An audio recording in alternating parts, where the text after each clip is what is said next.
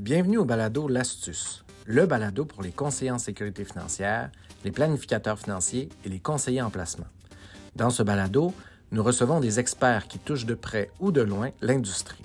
Avocats, notaires, comptables, fiscalistes, journalistes, économistes, hauts dirigeants et bien plus. Bon balado! Bienvenue à cet épisode du Balado L'Astuce. Comme vous l'avez entendu dans l'introduction, le Balado L'Astuce, habituellement, on reçoit des experts de l'industrie financière, on reçoit des spécialistes en, services financiers, en planification financière, on reçoit des, on reçoit des, fiscalistes, des économistes, des comptables. Aujourd'hui, euh, on va à une place euh, un peu différente. On reçoit un entrepreneur, donc un entrepreneur au Québec, mais qui est spécialisé dans les produits d'alimentation, euh, les épiceries, au Québec. Je reçois Jean-François Gagné-Bérubé, propriétaire et fondateur de Glouton. Jean-François, merci d'être présent au balado L'Astuce. Ça me fait plaisir. Je suis content de te rencontrer euh, aussi pour ton podcast. Ben, merci, merci. On s'est rencontrés en fait dernièrement sur, euh, sur des plateaux de télévision. Puis aujourd'hui, je suis vraiment content de recevoir. C'est quelqu'un d'extrêmement intelligent qui connaît son affaire. Euh, Jean-François, la compagnie Glouton, c'est une compagnie que tu as partie, que tu as, fondée euh, il y a quelques années. Avant de rentrer là-dedans vraiment, euh, je veux savoir, es-tu à l'aise d'être avec autant de planificateurs financiers aujourd'hui? Est-ce que tu te sens comme un imposteur? Ben, un petit peu, je suis habitué que ce soit tout le temps des, euh, rencontres un à un, mais bon, c'est correct, je, suis à l'aise avec toi, puis c'est un sujet qui m'intéresse beaucoup aussi, donc je suis à l'aise en bout de ligne. Moi, je suis content que tu sois là parce que tu es vraiment un expert dans ce côté, puis euh, le volet de l'alimentation, euh, conseiller financier travaille avec monsieur, madame, tout le monde qui touche le volet de l'alimentation. Donc, c'est pour ça que tu es là. tu n'es pas un imposteur aujourd'hui, mais en fait, tu es l'expert de la gang aujourd'hui à ce niveau-là. Avant de rentrer dans le volet glouton, le volet alimentation au Québec, au Canada, euh, je veux que tu me parles de toi, parce que tu as un passé qui est plus de développeur, web, de développeur. Donc, qu'est-ce qui qu'est-ce qui est amené à Glouton. On va parler de Glouton après, mais qu'est-ce qui a fait en sorte que. C'est qui Jean-François Bérubé aujourd'hui? Bien, euh, simple à dire, oui, je suis un programmeur de, profession, puis j'étais rendu dans un stade dans ma carrière où euh, j'avais un peu moins les mains dans la poutine, si je peux dire. C'est-à-dire que je, commençais à gérer des équipes, gérer des projets, j'étais dans des gros projets de développement euh, dans ma carrière, mais c'est comme si j'avançais plus euh, concrètement dans, des nouveaux projets. Puis autant j'ai toujours aimé la programmation, autant la programmation pour moi, ça a toujours été un moyen d'accomplir mes projets par moi-même. Ce n'était pas ma passion première, le code. Il y a des gens qui vont euh, qui, mangent du code pour déjeuner pratiquement et qui adorent ça. Moi, c'était vraiment pas mon cas. Moi, ce que j'aimais, c'était toujours le résultat, pouvoir faire mes propres projets. Puis ben, vient un point dans ma carrière où je m'ennuyais un peu. je voulais apprendre des nouvelles choses, l'intelligence artificielle notamment, j'en avais jamais fait. Et euh, ben, je me suis dit, ben, je pourrais combiner des, passions que j'ai au moins pour rendre l'apprentissage un peu des, euh, bases de l'intelligence artificielle un peu plus facile. je me suis dit, ben, mes passions, c'est la cuisine, l'alimentation, euh, puis la programmation. je me suis servi de ça. puis je me suis demandé, ben, qu'est-ce que je pourrais faire pour optimiser un peu mon épicerie, si je peux dire. fait que j'ai commencé à faire de la collecte, de l'analyse de données, à utiliser de l'apprentissage automatique pour, pour faire de l'analyse. Puis ben, les résultats ont été euh, tellement impressionnants que j'ai des amis autour de moi qui ont fait comme hey, c'est du quoi, Jean-François? Je pense que tu as peut-être euh, une idée d'entreprise qui pourrait aider beaucoup de gens entre les mains. Donc, ça, c'est vraiment le cours, le chemin qui, m'a mené vers là.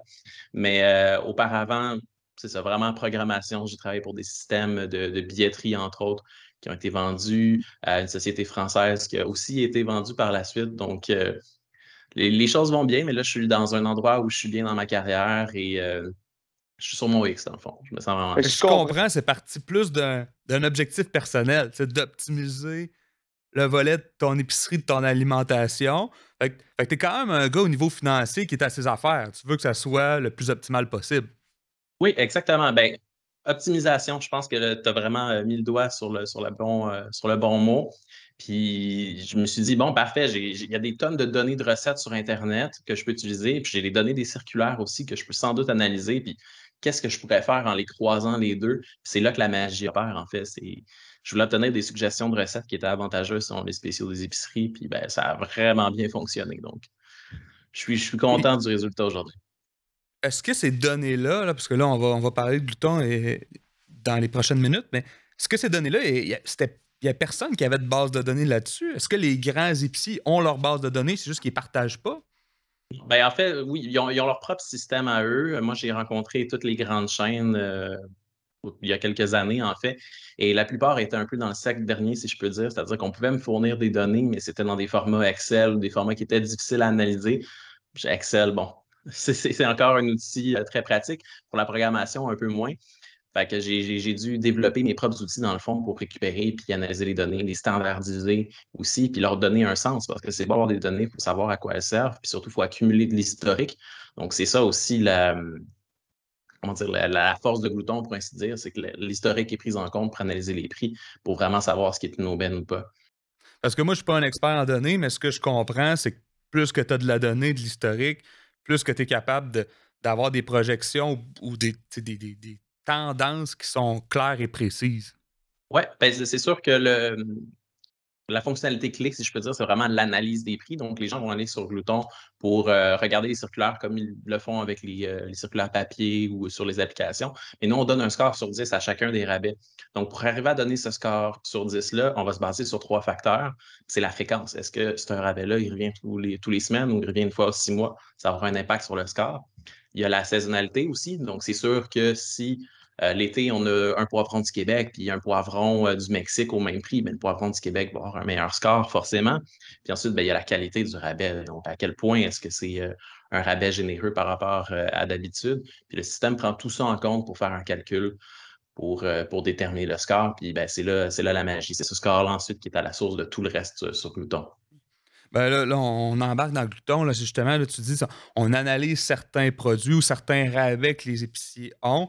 Euh, explique-nous en fait, c'est quoi, qu'est-ce a fait en. Parce que c'est pas un OSBL, là, c'est pas, pas un organisme à but lucratif, mais comment ça fonctionne, Glouton, qu'est-ce qui est amené à, faire ça? Puis, aujourd'hui, tu as un succès.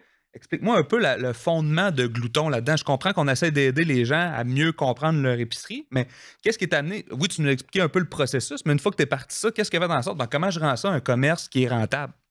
Ouais. Ben, au début, on s'entend, il n'y avait même pas d'interface visuelle. Quand je développais ça, c'était bon, des lignes de code du, terminal. Ça ressemble un peu à la matrice pour les gens qui ne sont pas euh, habitués euh, de voir ça. Euh, c'était très égoïste aussi. Le but, c'était de, me servir à moi, d'apprendre des nouvelles choses, puis que moi, ensuite, je puisse en profiter pour faire des économies à l'épicerie. Puis quand c'est devenu un projet d'entreprise, ben là, il y a toutes sortes de nouveaux défis qui sont apparus de comme, ben, comment est-ce que je peux rendre ça facile à utiliser? Comment est-ce que je peux offrir des possibilités de personnalisation aux gens pour que ça puisse vraiment s'appliquer à leur situation? Donc là, j'ai d'autres problématiques qui sont apparues comme, ben, il y a des gens qui sont très fidèles à leur supermarché, qui vont toujours au même endroit faire leur épicerie. Ben, eux, ne changeront pas leurs habitudes. Il faut qu'au sein de mon outil, ils soient capables de sélectionner seulement leur épicerie puis obtenir des suggestions de recettes et euh, trouver des économies seulement en fonction de ça. il y en a d'autres, au contraire, qui sont un peu plus fluides, qui sont moins fidèles à leur supermarché, puis qu'eux vont essayer différentes combinaisons. Donc, il a vraiment fallu que je regarde ce que les gens avaient besoin, que je fasse une étude de marché.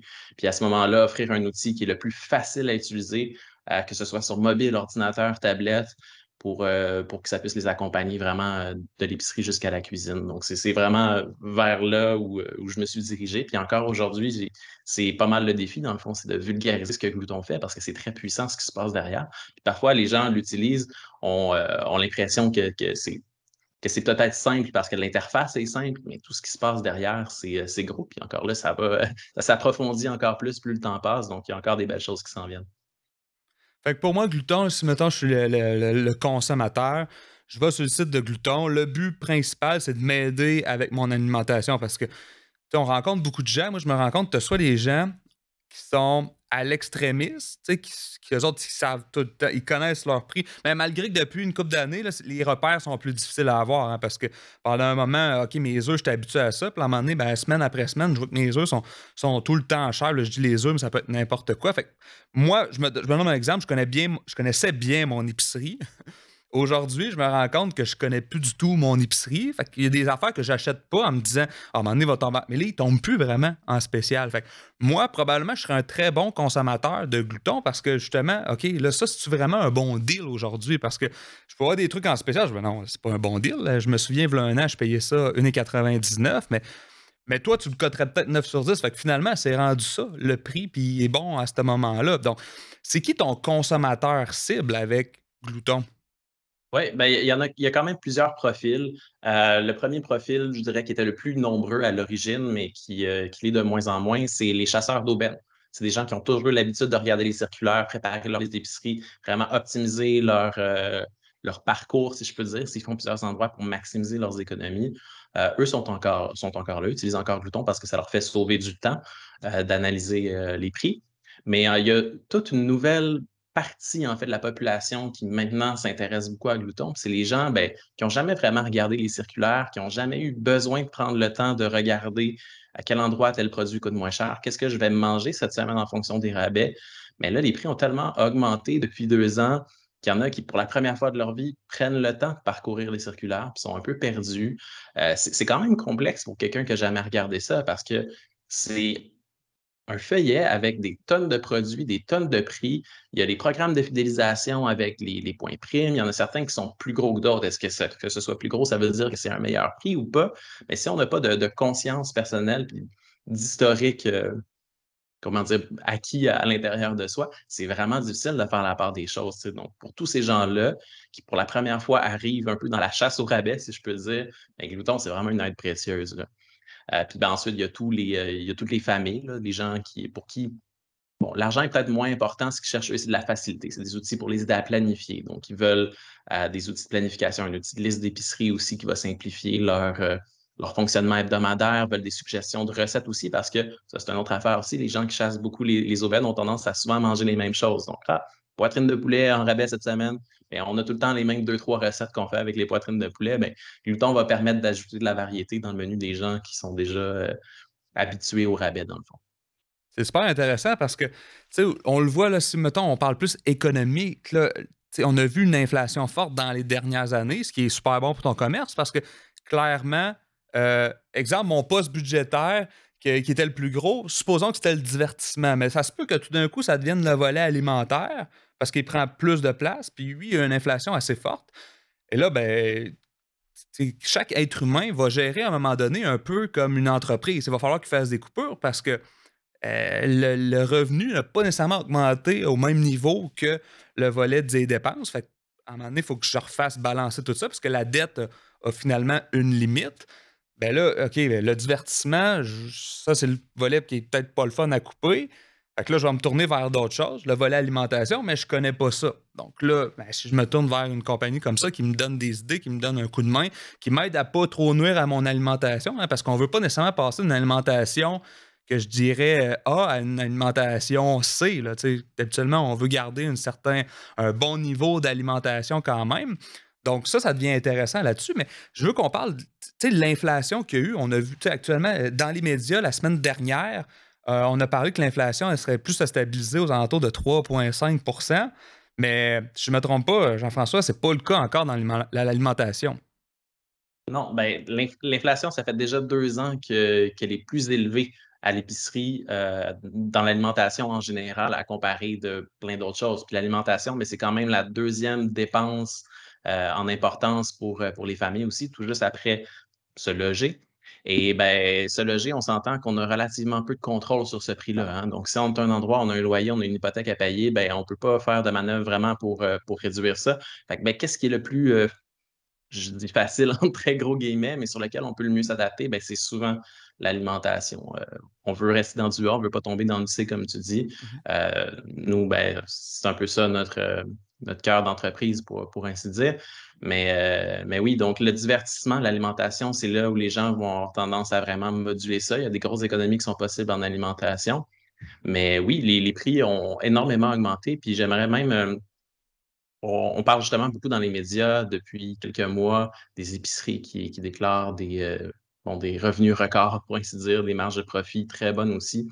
Mais je vois ça un peu comme un bouc émissaire un peu parce que ben, tout le monde, l'alimentation, la distribution, c'est vraiment une longue chaîne. On part vraiment de la production, la transformation, puis ça termine dans les épiceries. Donc, c'est facile de blâmer les épiceries en bout de ligne, mais comme il y, a plein d'autres joueurs dans le chemin aussi qui s'en mettent plein les poches. Là. Donc, euh, oui, il y a des raisons pour lesquelles les, prix augmentent, euh, tout, coûte plus cher. Oui, il y a des gens qui, euh, s'en mettent plus dans les poches aussi, mais bon, il y a encore façon de s'en tirer de façon, de façon correcte.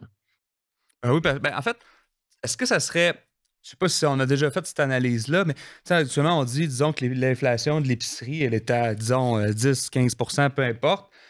Est-ce que c'est possible de garder une inflation à l'épicerie aux alentours de 2 à 5% quand on met en application les. Parce qu'il y a beaucoup de gens qui n'achètent pas en spécial. Là. On s'entend, j'ai besoin de ça, je l'achète là. Puis c'est pas nécessairement des gens qui sont fortunés. C'est juste des gens qui passent devant, j'ai envie de manger ça, j'ai envie de manger ça. Et finalement, mon concombre, je le paye 3 au lieu de le payer 78 cents la semaine suivante. Fait que finalement, est-ce que quelqu'un qui achète en spécial euh, peut, lui, ne pas subir l'inflation comme quelqu'un, lui, qui regarde pas ça, va acheter tout ça? cette personne-là va peut-être avoir pas une si hausse que ça dans son, panier d'épicerie. Ben, il va avoir une hausse quand même, mais elle va être vraiment moins marquée et, euh, rapide, si je peux dire. je vais prendre l'exemple de, plusieurs produits qu'on a vus dans les dernières années qu'on peut considérer comme des aliments de base, là, comme le beurre d'arachide. Ben, on le voyait, le 1 kg Kraft, par exemple, qui est le plus vendu, on le voyait à 3,77 il n'y a même pas un an de ça. C'était ce qu'on appelle un prix plancher, c'est-à-dire que le fournisseur ne veut pas que ça descende plus bas que ce prix-là. Donc, on le voyait souvent dans la plupart des, supermarchés à ce prix-là. Mais là, on est, on est neuf mois plus tard à peu près, puis on ne voit plus en bas de 5,77. Donc, tu sais, c'est une hausse, on est, euh, est au-delà de 50% ou près de 50% dans certains cas. C'est immense. Donc, même les rabais, des fois, sont plus aussi généreux sur certains produits. Dans d'autres cas, c'est un peu le contraire. Beaucoup de fruits et légumes, les viandes, des fois, on a tellement des gros rabais euh, qu'on se demande comment, comment l'épicerie peut faire un profit, en fait.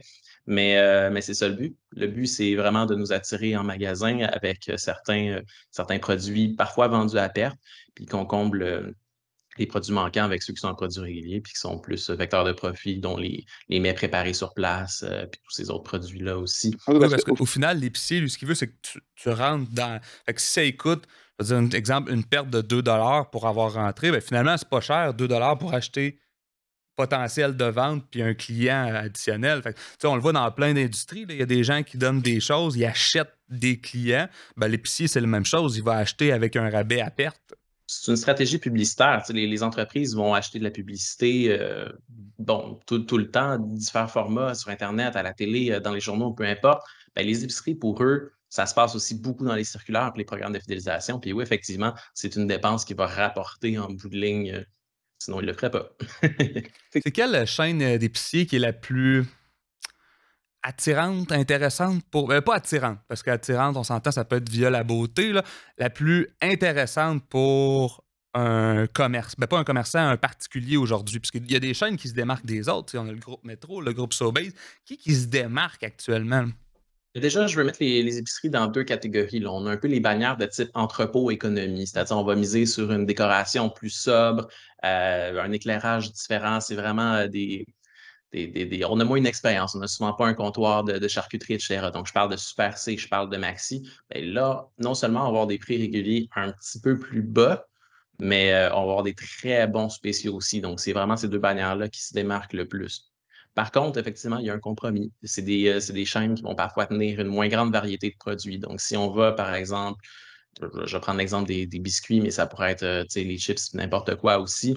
Euh, ben, au lieu d'avoir une variété de 25 produits, parfois, on va en avoir genre 15 à la place. Les meilleurs vendeurs, ceux qui se vendent un peu moins, ben, ça ne vaut pas la peine pour ces bannières-là de les garder en stock. Donc, il y a quand même un compromis à ce niveau-là. Mais ensuite, je ne veux pas exclure la deuxième catégorie, qui sont les bannières plus traditionnelles. Bon, IGA, Métro, qui sont les, deux plus gros euh, pour les nommer. Parce que oui, les prix réguliers sont souvent un petit peu plus élevés là-bas, mais ils ont des circulaires qui sont assez, euh, assez agressives aussi selon les semaines. Donc, on s'est rencontrés dans le contexte du, euh, combat des circulaires à l'émission à, vos affaires sur, sur ce plateau-là. Puis justement, c'est quelque chose qu'on parle souvent. Ben, Maxi, Super C gagnent souvent le combat, mais bien souvent, IGA, Métro sont pas si loin derrière. Ils ont une circulaire qui est assez intéressante. Il faut prendre le temps de regarder pour trouver les aubaines. Mais il y, a toujours façon de s'en tirer si on n'a pas de, bannière à, rabais près de chez soi. Je sais que tu n'analyses pas nécessairement les données qui sont euh, de Costco, mais Costco, dans cette équation-là, que beaucoup de gens vont chez Costco. C'est quoi ton opinion sur cette, cette grande, en fait, ces grands entrepôts-là? Oui. Bon, Costco, c'est intéressant, mais je dirais que pour une famille, c'est rare que ça peut fournir 100% du panier d'épicerie.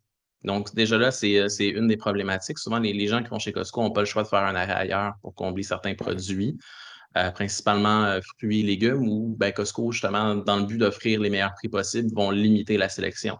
C'est la stratégie de, Costco. Hein. Et généralement, oui, il y a des bons prix, un petit peu moins de variété, Euh, puis leur stratégie, eux, c'est pas une stratégie de spéciaux. C'est une, une, stratégie de vendre en gros pour moins cher. Donc, si on est prêt à acheter une plus grande quantité, souvent, oui, ça peut valoir la peine, mais je vous dirais, pour bien des produits, là, le, mettons, papier de toilette, les mouchoirs, euh, même euh, certains produits ben, qui sont souvent à rabais dans les circulaires, que c'est des grosses aubaines, mais je voudrais que ces grosses aubaines-là valent plus la peine dans les épiceries que chez Costco. Mais encore là, ça prend le, faut prendre le temps d'analyser, il faut prendre le temps de comparer. Puis pour la personne qui n'a pas le temps, mais souvent de faire un arrêt chez Costco puis de combler le reste ailleurs, mais ça reste la solution la plus économique, la plus simple, surtout euh, avec le temps qu'on a de disponible dans notre semaine. Costco, tu n'as pas pensé à le mettre dans ta base de données ou c'est trop compliqué parce que souvent les, les, les, les produits changent chez Costco?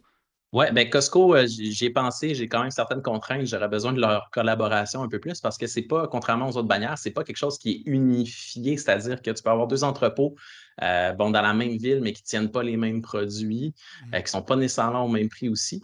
Puis nous, ben, Glouton, on offre l'analyse des prix à grandeur de la province, donc ça deviendrait vraiment difficile de, de segmenter ça, puis les gens vivraient beaucoup de frustration d'arriver chez Costco puis de voir qu'un produit n'est pas disponible. Donc, pour l'instant, on se retient, mais moi, ce que j'aimerais, c'est que ce soit en live, analysé. OK, Costco nous envoie la donnée que c'est disponible dans tel entrepôt, on l'analyse, pouf, c'est disponible pour tout le monde. C'est un peu mon rêve d'entrepreneur, si je peux dire. on lance le message à Costco Canada, sûrement qui écoute le balado. Euh, OK, euh, le Walmart il est dans ta, chaîne aussi. Est-ce que Walmart se démarque des autres? Parce que Walmart, ça fait pas si longtemps que ça qu'ils sont dans le marché des épiciers. Effectivement, Walmart a une stratégie qui est, euh, un peu différente des autres bannières à rabais, si je peux dire. C'est-à-dire qu'on va regarder leur circulaire, ils ont beaucoup moins de grosses urbaines. Ce que nous, on appelle des 9 sur 10 puis des 10 sur 10 chez Glouton, ceux qui ont vraiment des scores élevés. Il y en a moins. Généralement, ça va être 2, 3, 4 produits à comparer, par exemple, à Super Sur Maxi. On va avoir parfois plus qu'une dizaine de rabais qu'on considère des 9 ou des 10 sur 10. Par contre, là, Walmart se rattrape, c'est ben, les produits à prix régulier. Souvent, les, produits vont être un petit peu moins chers.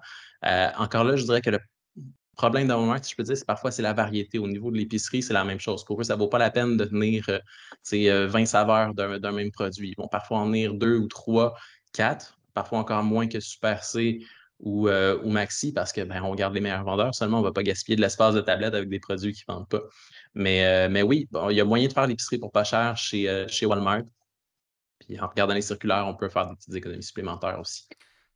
On voit que ta connaissance est là de toutes les chaînes. On voit que tu as analysé beaucoup de données. Mais moi, là, c'est les conseillers qui nous regardent aujourd'hui. Fait que c'est super intéressant pour eux personnellement. Mais moi, ce que j'aimerais, c'est c'est quoi les conseils que tu pourrais donner à un client? que, le conseiller pourrait reprendre, puis à son client dire ben, voici des conseils de base, astuces de base qu'on pourrait donner à des clients selon Jean-François Gagné-Birbé. Ben, j'imagine que ça ressemble beaucoup aux conseils que vous donnez à vos clients de façon générale, c'est-à-dire la planification. Prenez le temps de planifier, préparez vos choses à l'avance, sachez vers où vous allez, faites-vous un plan. C'est exactement la même chose avec l'épicerie. Avant d'y aller, prenez le temps de vous asseoir, regardez les spéciaux, utilisez Glouton s'il le faut. Mais sinon, prenez au moins le temps de regarder c'est quoi les rabais. Préparez votre menu à l'avance. Décidez c'est quoi les journées que vous mangez à la maison cette semaine. Est-ce que vous avez besoin de préparer des lunchs aussi? Puis juste de prendre cette demi-heure-là assis avec un, papier ou votre téléphone à préparer ça, mais c'est là où vous allez pouvoir vraiment faire des grosses économies puisque vous allez être prêt. Vous allez moins gaspiller aussi parce que vous avez bien planifié. Ça aussi, c'est des économies quand on gaspille moins. Les familles canadiennes gaspillent beaucoup. Donc, il y a tout ça qui rentre en ligne de compte, mais le, mot-clé, c'est vraiment la planification. On ne s'en sort pas.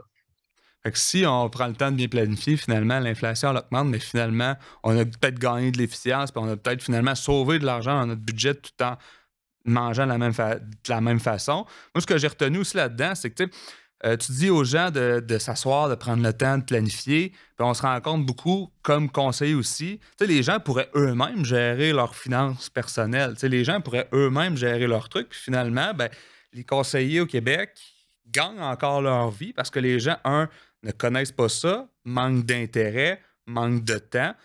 Donc, on se compare la même chose. Moi, je pense que quelqu'un que. On posera quelqu'un, prend le temps de faire ton demi-heure ton 45 minutes de planification ou une heure de planification. Quelqu'un qui n'a pas ce temps-là, ben, il est mieux de déléguer ça à un autre outil. Puis c'est là que Glouton prend, tout son sens. Glouton, qu'est-ce que ça peut offrir à cette personne-là? Parce que ça coûte quelque chose, Glouton? Comment on fait pour s'abonner à ça? Est-ce qu'il y a des abonnements premium? Est-ce qu'il y a des abonnements de base? Comment ça fonctionne? Ben, déjà, il y a un abonnement gratuit qui est, très généreux, c'est-à-dire pour consulter les rabais avec les scores, vraiment trouver les meilleures aubaines, ça c'est gratuit. Il faut simplement se créer un compte euh, sur Pluton, sur les applications, sur le site web. Ensuite, euh, oui, il y a un abonnement payant. Mais euh, l'abonnement payant va retirer la publicité et ajouter quelques fonctionnalités supplémentaires, mais comme une liste d'épiceries intelligentes qu'on peut euh, reclasser, ajouter des spéciaux qui va vraiment nous aider à faire notre euh, parcours à l'épicerie. Un planificateur de menu qui est très utile pour les familles. Donc, c'est un espèce de calendrier dans lequel on peut prévoir nos repas justement pour nous aider avec la planification, mais aussi obtenir des suggestions de recettes en fonction des spéciaux. Donc, on en a 20 000 qui sont répertoriés sur Glouton. en sélectionnant les épiceries que vous voulez, on peut vous recommander des recettes euh, qui maximise au maximum l'utilisation, euh, qui utilise au maximum, voyons, les, euh, rabais des épiceries. Cette fonctionnalité-là, elle est payante, c'est 120 par année ou 14 par mois. Mais je vous dirais que la plupart des gens qui utilisent Glouton avec l'abonnement premium, ben, généralement, ils vont rentrer dans leur argent dans, le premier mois. 120 par année, on l'économise dans le premier mois. Moi, j'ai même reçu, euh, entre, autres, un courriel relativement récemment d'une famille que toutes les économies qu'ils ont fait en réduisant leur budget épicerie, ils ont mis ça dans un budget voyage à Walt Disney avec les enfants. Puis c'est assez impressionnant. C'est plusieurs milliers de dollars dans l'année qu'ils ont économisé en utilisant le Glouton. Je suis très fier de ça les, gens voient beaucoup des fois le coût, hein, mais finalement, dans la vie, ce qui est important, c'est le net. Hein. Fait moi, ça me dérange pas de payer si je peux sauver. Je paierais 1000 dollars pour en sauver 2000 dollars. On s'entend. Fait que je vais avoir une rentabilité là-dedans. Je pense que c'est ce que Glouton peut offrir. Puis on avait une discussion euh, il y a quelques semaines, euh, justement, euh, dans un plateau de tournage.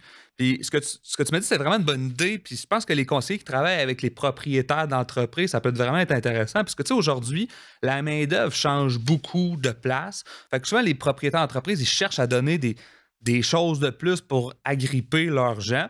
Euh, des REER collectifs, des assurances collectives, accès à des bonnies, etc. Mais des fois, on cherche des petites affaires de plus qui coûtent pas cher ben, je pense que Glouton peut offrir. C'est peut-être pas ça qui va faire garder quelqu'un. Moi, je me fais payer mon abonnement chez Glouton, mais je pense que moi, comme propriétaire d'entreprise, j'ai 10 employés, j'ai 15, j'ai 20 employés.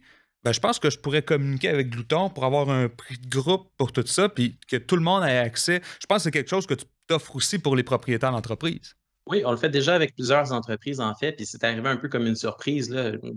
J'y pensais très peu, pour ainsi dire, même si j'avais ça comme projet. C'est des entreprises qui ont commencé à, me contacter et à faire Hey, comme on aimerait ça, offrir ça dans, dans le cadre du programme de bien-être pour les employés. Euh, puis effectivement, ben, il y a des réductions qui sont possibles pour, euh, pour le gros. Mais euh, le retour que j'ai eu, en fait, c'est que c'est souvent les employés qui, lorsque consultés par leurs employeurs sur quels bénéfices aimeraient, donc des petits, des petits extras justement. il y en a beaucoup qui ont nommé Glouton, qui aimeraient que l'abonnement soit, soit inclus, puis c'est les entreprises ensuite qui m'ont contacté. Donc maintenant, c'est vraiment, ça fait partie de notre offre de service maintenant. C'est super facile pour les entreprises. Euh, c'est une facturation pour leurs employés, c'est très facile. Ils utilisent leur adresse courriel professionnelle. Poup, la, version premium automatiquement activée. Donc, c'est vraiment intéressant aussi parce qu'on a parlé beaucoup des économies, mais Glouton aide aussi à la saine alimentation. Donc, les gens qui vivent avec des restrictions alimentaires aussi, euh, ou, euh, bon, qui ont euh, certains régimes qui veulent respecter ou qui veulent chercher par catégorie, mais pour eux, Glouton est aussi euh, intéressant, est un outil intéressant. Donc, de le fournir en étant employeur aussi, ben, c'est un, un, peu un investissement à améliorer la qualité de vie de ses employés, effectivement. Tout fait, c'est la mode euh, depuis les dernières années. Les gens investissent dans leur monde parce que justement, la main-d'œuvre est une denrée qui, est rare, en fait. fait que les, les, entreprises qui se respectent veulent investir dans leur talent. Puis ça, ça fait partie. C'est peut-être pas un game changer, mais c'est un plus qui est super intéressant. Les gens apprécient tout ça. Puis finalement, pour l'entreprise, finalement, c'est pas si cher que ça. Fait que je lance le message aux conseillers financiers qui travaillent avec des propriétaires d'entreprise, qui cherchent des idées. Des fois, les propriétaires d'entreprise, tout ce qui manque, c'est justement quelqu'un qui propose l'idée. Donc, euh, ben, moi, je, lance ça. Puis moi, j'en parle à mes propriétaires d'entreprise qui ont qui, qu'on se challenge sur des idées, parce que parfois, ils veulent des idées, ils veulent se faire challenger sur qu'est-ce que les autres entreprises font. Ben ça, ça peut en faire partie. Dans tout ça, on entend la télémédecine, tout ça, mais tout ça, c'est des petites affaires que finalement, les employés apprécient vraiment. Euh, Jean-François Gagné-Bérubé, euh, c'est tout le temps qu'on avait. Merci beaucoup pour ta présence. Je pense que les conseillers vont certainement avoir trouvé ça différent des autres balados. Par contre, je pense que c'est un qui c'est probablement le balado qui touche le plus de clients qu'on a eu depuis le début. Parce que parfois, on parle de tel secteur, ça touche une petite partie de la population. Je pense qu'aujourd'hui, c'est quelque chose qui touche tout le monde, même les conseillers financiers. Donc, euh, en mon nom, je te remercie beaucoup d'avoir participé au balado, puis euh, au plaisir de, de refaire un autre balado éventuellement avec plus de données. Puis probablement, Glouton va avoir d'autres offres de services au plus tard. Puis probablement que tu vas avoir les données de Costco éventuellement. Ah, J'espère bien, mais merci à toi, c'était vraiment agréable. Puis moi, c'est toujours un plaisir de parler euh, d'alimentation, d'économie. Donc, euh, c'est un plaisir. Merci, Jean-François. Merci.